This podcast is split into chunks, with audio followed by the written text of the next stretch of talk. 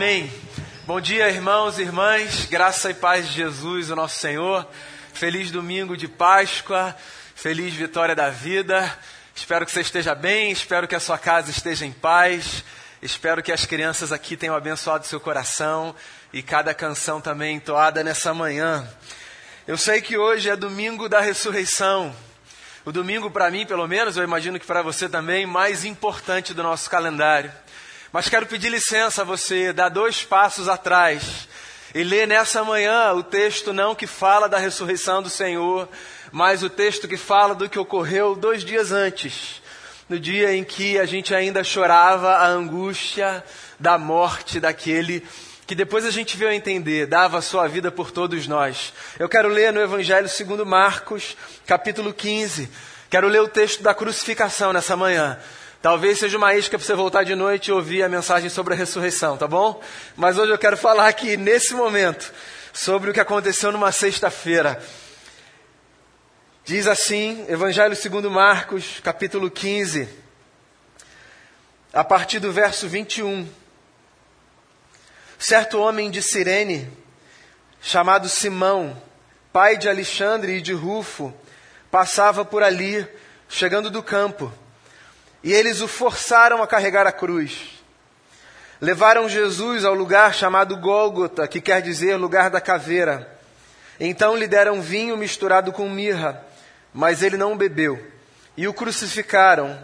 Dividindo as roupas dele, tiraram sortes para saber com o que cada um iria ficar. Eram nove horas da manhã quando o crucificaram. E assim estava escrito na acusação contra ele: o Rei dos Judeus. Com ele crucificaram dois ladrões, um à sua direita e outro à sua esquerda. E cumpriu-se a escritura que diz: Ele foi contado entre os transgressores. Os que passavam lançavam-lhe insultos, balançando a cabeça e dizendo: Ora, você que destrói o templo e o reedifica em três dias, desça da cruz e salve-se a si mesmo. Da mesma forma, os chefes dos sacerdotes e os mestres da lei zombavam dele entre si, dizendo: Salvou os outros, mas não é capaz de salvar a si mesmo. O Cristo, o Rei de Israel, desça da cruz para que o vejamos e creiamos. E os que foram crucificados com ele também o insultavam. Palavras de Marcos, nosso irmão na fé, sobre o acontecimento mais dramático e mais emblemático para anunciar à humanidade a grandeza do amor de Deus. É engraçado quando a gente lê uma parte de uma história cujo final a gente já conhece, né? Hoje é domingo da ressurreição, domingo de Páscoa, a vitória da vida. E porque essa peça da história todos nós já temos nas mãos, talvez a gente não olhe para o que aconteceu na sexta, enxergando a profundidade daquele ato. O drama que estava ali se manifestando diante dos olhos de muitas pessoas que devotaram nos últimos três anos da existência a sua vida a Jesus. O que aconteceu naquela sexta-feira, sexta-feira do horror, que a gente chama de sexta-feira da paixão, do sofrimento de Jesus, foi muito marcante, foi muito emblemático. E talvez nenhum outro feito na história seja capaz de expressar com tanta propriedade por que a gente experimenta esse amor que não se explica, o amor de Deus pela nossa vida? Todo mundo que fala sobre Jesus e que pensa em Jesus consegue identificar nele um sujeito bom. Eu imagino que seja isso que passa na sua cabeça. Jesus foi um bom homem, que amava as pessoas, que perdoava as pessoas, que cuidava de quem não recebia cuidado. Um homem digno de imitação, de admiração. Não foi sem motivo que multidões devotaram a sua vida a ele. Muitos homens, muitas mulheres, desde aquela época até hoje, reorganizam a sua vida por causa da pessoa de Jesus. É por isso que eu não consigo entender, lá no profundo da alma, por que é que se de um lado ele conseguiu levantar a admiração de tanta gente, por outro lado, ele conseguiu mobilizar o ódio, a revolta de alguns poucos. Sim, eram poucos, mas eram muito poderosos. Esse Jesus que fazia o bem, que amava as pessoas, que ensinava as pessoas a viverem de uma outra perspectiva, ele conseguiu provocar, num punhado de gente, Um punhado mesmo, mas como eu disse, uma gente muito poderosa. Jesus conseguiu provocar nessa gente uma indignação, um ódio, uma revolta. De modo que, se na Palestina, dois mil anos atrás, multidões e multidões seguiam os passos do Mestre, nessa mesma Palestina, dois mil anos atrás, alguns homens se organizavam cotidianamente para tirarem a vida daquele que hoje nós chamamos de Senhor. Foram os líderes religiosos do próprio povo de Jesus quem organizaram, sabe, essa espécie de trama para que ele fosse à cruz. Humanamente falando, do ponto de vista da humanidade, a morte de Jesus foi resultado de um plano que levou três anos para se cumprir. Sim, se você ler com atenção os evangelhos, por exemplo, você vai perceber que muitas vezes, enquanto Jesus fazia o que fazia, alguns homens tentavam encontrar nele alguma acusação, algum motivo para que pudessem incriminá-lo e levá-lo então ao tribunal, para que pudessem entregá-lo às autoridades romanas. Era uma gente muito incomodada com a forma como Jesus vivia. Não é para menos. A maneira como Jesus vivia era muito subversiva para a religião do seu tempo. Fato é que depois de três anos, esses homens conseguiram levar a cabo o seu plano de destruir a vida daquele homem santo, bendito, que passava e caminhava fazendo bem e amando as pessoas. E foi na noite de uma quinta-feira que Jesus foi preso, enquanto num jardim descansava e orava junto com seus amigos. Foi entregue às autoridades religiosas judaicas e políticas romanas, identificado com um beijo de um traidor. Foi levado então para o lugar apropriado para que a sua via crucis começasse então a acontecer. Da madrugada da quinta para sexta, até a manhã da sexta-feira, Jesus foi então alvo de tortura, de sofrimento, de escárnio, por parte de uma gente que, pense você, carregava consigo uma certeza: acabou. Esse homem não dá mais problema para a gente. Conseguimos prendê-lo. E agora esse homem terá o destino que merece. Isso era como funcionava a cabeça daquela gente. A cruz. A cruz era o método mais torturante e mais vexatório de morte no Império Romano. Era uma morte lenta, uma morte vergonhosa, o sujeito ficava ali exposto, agonizando, não era uma morte rápida, ele definhava ali, era uma tortura mesmo. E era um anúncio para que todo mundo que passasse por ali olhasse e dissesse: esse destino não pode ser o meu. Eu não quero passar por essa dor, nem por essa vergonha. Na cruz, preso, Jesus passou a ser motivo de muita zombaria, de muito escárnio. Os soldados zombavam de Jesus. Os transeuntes zombavam de Jesus. Eu fico imaginando algumas pessoas ali chorando a dor da perda de um amigo, de um líder. Mas, no geral, devia haver ali um grande grupo de pessoas que, se valendo daquela situação de domínio, sabe, se aproveitavam do momento para cometer todo tipo de escárnio, de zombaria, de agressão, de violência. Impressionante como é o coração humano, né? Quando as pessoas às vezes se veem numa situação de vantagem, elas se aproveitam do que têm e às vezes potencializam o que tem de pior para lançar sobre os outros aquele veneno que elas guardam destilado dentro de si. E naquela manhã de sexta-feira, Jesus estava ali na cruz, sofrendo uma dor que a gente não pode imaginar, e ouvindo insultos que aumentavam o sofrimento não apenas dele, mas certamente de sua mãe e de outras mulheres corajosas que permaneceram ali aos seus pés. Entre os insultos que Jesus ouvia, um deles me chama a atenção. A provocação de uns camaradas que diziam assim: Você não é o rei dos judeus? Você não é o filho de Deus? Não foi você que curou enfermos e ressuscitou mortos? Não foi você que deu vista aos cegos. Não é você aquele sujeito que faz milagres por aí, mudando a vida das pessoas. Ora, salvaste o mundo. Salva-te a ti mesmo. Essa provocação de todas, penso eu, deve ter sido a pior. A provocação que vai no âmago da nossa identidade, que faz às vezes com que a gente perca o limite, a estribeira, sabe? que faz com que a gente saia do prumo. Eu fico imaginando Jesus podia ter ouvido essas acusações, esses insultos, essas provocações, e podia, sendo ele o filho de Deus que era, assim nós cremos, não? Ter descido dali, podia ter exterminado toda aquela gente, mas ele permaneceu ali, com os seus braços estendidos no madeiro. Me impressiona a consciência que Jesus tinha da sua missão. De um lado, homens que achavam que tinham conseguido cumprir um plano. Mal sabiam eles que havia outro plano desenhado na história, não por mãos humanas, mas por propósito divino. Esse é o paradoxo daquela sexta-feira. A Páscoa de Jesus coloca a gente num cenário muito peculiar. É possível que a gente enxergue a Páscoa por duas perspectivas. Por uma perspectiva humana, a Páscoa de Jesus revela a malignidade de corações que se prestam para projetos escusos, adoecidos, sombrios e odiosos.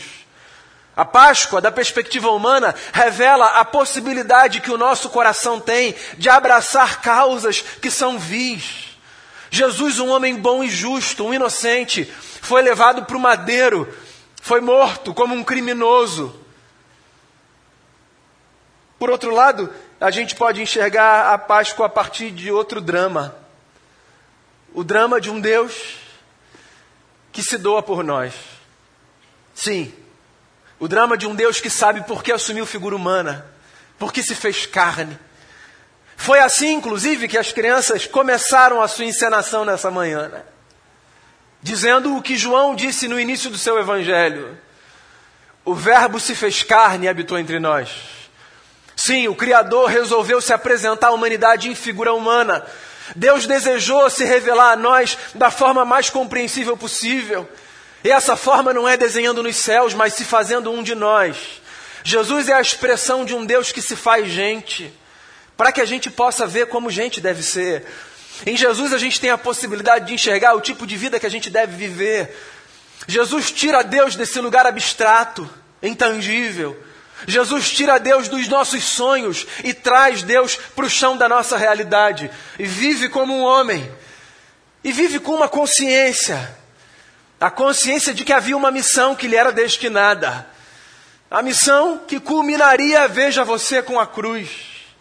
Deus, quando resolve chegar aqui, resolve chegar aqui não para nos ensinar que a boa vida e a bela vida é aquela que se faz apenas a partir das conquistas e dos lugares altos. Deus, quando se faz homem em Jesus, nos ensina que a boa vida e a bela vida é aquela que se faz a partir de gestos de doação e de amor. É por isso que a gente se encoraja tanto a amar um ao outro, a se doar um pelo outro, porque esse foi o exemplo do nosso Senhor. E se por um lado então há homens ali achando que estão crucificando o inocente para mostrar o seu poder, por outro lado, eu gosto tanto dessa perspectiva, há um Deus anunciando ali que dá a sua vida por nós. Sim, a Páscoa de Jesus é a expressão de um Deus que se doa por todos nós. Que para demonstrar o seu amor assume um lugar que era nosso, o lugar da vergonha, o lugar do escárnio. Esse lugar é nosso, a gente conhece. Por causa das nossas falhas, das nossas limitações. Quem nunca se encontrou exatamente nesse lugar? Pois então, é nesse lugar que Deus nos encontra. Na vergonha que nós conhecemos, na dor que nós sofremos. Não, a morte de Jesus não foi apenas a expressão da malignidade de uma gente. A morte de Jesus foi a dramatização do amor de um Deus que se doa voluntariamente por mim e por você. É por isso que ao ouvir aquele escárnio, desça da cruz, salva-te a ti mesmo. Jesus permanece ali, consciente da sua missão. Havia duas possibilidades: descer da cruz e salvar-se a si, ou morrer na cruz e nos salvar a nós todos. E Jesus é a expressão de um Deus que, ao invés de salvar a si, prefere nos salvar a nós, estendendo os seus braços na cruz do Calvário. É por isso que ele permanece ali, entre dois criminosos debaixo de um deboche, porque aquela frase é um deboche, rei dos judeus, ouvindo todo o escárnio possível, mas ali, entregando por todos nós a sua preciosa vida. Eu não sei se você reparou, eu comecei essa história do final. Porque no início do texto que eu li tem uma informação interessante, pelo menos para a gente que está lendo à distância. Mas que deve ter sido muito desconfortável para o camarada que deu o azar de passar pela rua na hora que Jesus estava caminhando com a cruz. Um sujeito que vivia no norte da África, numa cidade chamada Cirene, um estrangeiro em Jerusalém, deu azar de estar ali justamente naquele dia, naquele lugar, pelo exato momento em que passava o cortejo que levava o Cristo debaixo de açoites. Marcos conta que um sujeito chamado Simão, o Sirineu, da cidade de Cirene, passava por ali. E passava por ali justo na hora que Jesus passava por ali. De modo que, por causa daquele encontro casual, fortuito, esse sujeito se vê obrigado a carregar a cruz de Jesus. Tenta ler essa história sem romance. Tenta ler essa história sem infantilizá-la. Que dor, que angústia, que vergonha. Porque, para todos os efeitos, para todo mundo que passou a contemplar aquela cena depois desse encontro, Simão era um deles, certo? Ora, se ele está ali do lado de Jesus, amigo de Jesus deve ser. E eu fico imaginando Simão, que nem conhecia a história, nem sabia do que se tratava, ali carregando a cruz de Jesus, auxiliando aquele que já sofria debaixo de muita dor e de muito açoite, tomando também as, as açoitadas, as chicotadas, ou você pensa que não? Que no meio de todo aquele ódio as pessoas diziam assim: Simão, querido, chega um pouquinho para o lado, a gente quer bater só em Jesus. Simão deve ter chegado lá no lugar da caveira, todo ferido, todo lanhado recebendo chicotadas e chibatadas que não eram para si, mas que naquele momento passaram a ser. Se esse camarada não conhecia Jesus, ele devia ter, a partir daquele momento, todo motivo para odiar Jesus. Porque ele está ali como um estrangeiro, um turista passeando. E ele é obrigado a participar de uma cena que traz para ele dor, que traz para ele vergonha. Tudo isso é conjectura da minha cabeça. Porque no fundo, a sensação que eu tenho é que esse encontro com o Cristo agonizante na cruz foi exatamente tudo que Simão mais precisava. Porque, na verdade, esse encontro com o Cristo agonizante na cruz é tudo o que todos nós mais precisamos. Tem uma coisa muito bonita no texto. Há uma luz que outro texto da Bíblia traz sobre esse e que me faz chegar a essa conclusão de que aquele encontro que tinha tudo para ser vergonhoso, na verdade, foi o motivo do renascimento de Simão Sirineu. Na carta de Paulo aos Romanos, no último capítulo, Paulo faz as suas saudações. E numa das saudações, lá no capítulo 16, Paulo diz uma coisa bacana para a igreja em Roma. Ele diz assim: A ti mandam saudações, Rufo e a sua mãe que tem sido como uma mãe para mim. Você sabe que os estudiosos do texto dizem que esse Rufo que aparece no final da carta aos Romanos é irmão de Alexandre, ambos filhos de Simão, o Sirineu. Olha só, junta essas peças, que coisa interessante. Aquele encontro de Simão, o Sirineu, com Jesus na cruz, no momento mais constrangedor e improvável, fez com que a sua casa se convertesse ao Cristo. Porque não há alternativa. A única forma da nossa casa se converter a um Cristo é a gente se encontrar com o drama da cruz. Simão estava lá, carregando a cruz do Senhor, percebendo, possivelmente, que aquele homem era justo. A sua postura, eu não sei, a sua reação. Talvez ele tenha escutado na cruz o Senhor dizendo: Pai, perdoa essa gente, eles não sabem o que eles fazem. Fato é que algum fruto nasceu dali, porque sempre nasce um fruto quando a gente se encontra com a cruz de Jesus. Aquela sexta-feira foi angustiante. Se você quiser encarar esse fato apenas pela perspectiva humana, mas a notícia, meu amigo e minha amiga, é que por causa daquela sexta-feira, a nossa vida mudou. Porque ali numa cruz, mais do que sofrer a trama de uma gente que queria a sua morte, Jesus dramatizava o amor de um Deus que desejou sempre a nossa vida. A minha oração nesse domingo de manhã, sim, a vida venceu. Nem há spoiler para essa história. Mesmo que você não venha de noite, venha. Mas mesmo que você não venha, você sabe qual é o final, né? O domingo chega, mas a gente precisa passar pela sexta-feira, por aquela dor. A gente precisa passar por aquele drama de um Deus que para lá, por mim e por você, dizendo com o seu corpo estendido que há espaço debaixo desses braços para que a gente encontre ali segurança, amparo, amor e proteção. A sexta-feira é o anúncio não de que há uma gente má que planeja coisas vis nesse mundo. A gente sabe que há. Sexta-feira é, para mim, mais do que isso, o anúncio de que há um Deus, para além de todas as coisas, que doa a sua vida por mim e por você, para que a gente encontre esperança e paz, e para que a nossa vida, depois desse encontro com a cruz, ganhe outro sentido e outra perspectiva. A Páscoa está aí, colocando diante de mim e de você essa possibilidade de nós nos encontrarmos aos pés da cruz do Cristo e pensarmos de que lado vamos ficar. Dos que zombam, um Deus que dá a sua vida por nós, ou dos que se rendem a esse amor e experimentam o recomeço que só a cruz pode nos oferecer. Essa é a minha oração nessa manhã da vitória da vida, nesse domingo de Páscoa. Que você experimente todos os dias o recomeço que só a vida de Jesus pode nos oferecer. Seja qual for o nosso destino, a gente precisa parar diante da cruz e pensar a notícia que ela traz para a nossa vida. E que o seu coração seja encharcado por esse amor que vem dos céus, que se dramatiza no Cristo e que se renova e que renasce num domingo como esse. Hoje é domingo de manhã.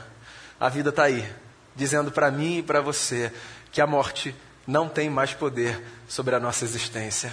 Feliz Páscoa de Jesus, feliz vitória da vida, feliz dia da cruz e dia da ressurreição. Feche seus olhos, abra seu coração e vamos nos preparar para a mesa do Senhor. Faça a sua oração de Páscoa aí. Você pode não ser uma pessoa muito religiosa e ter parado aqui nesse prédio, não tem problema. Faça a sua oração, só abra o seu coração e converse com Deus. É só isso que eu queria que você fizesse nessa manhã. Abra o coração Fale com Deus da forma que você souber falar, quiser falar, puder falar. Diante da cruz do Cristo, expresse a sua gratidão por esse amor que se renova. As crianças cantaram, nossos irmãos nos conduziram, o texto foi lido e agora a mesa está posta. Ele deu a sua vida por mim e por você. Então que a gente se alimente dessa força que é mais forte do que o poder da morte.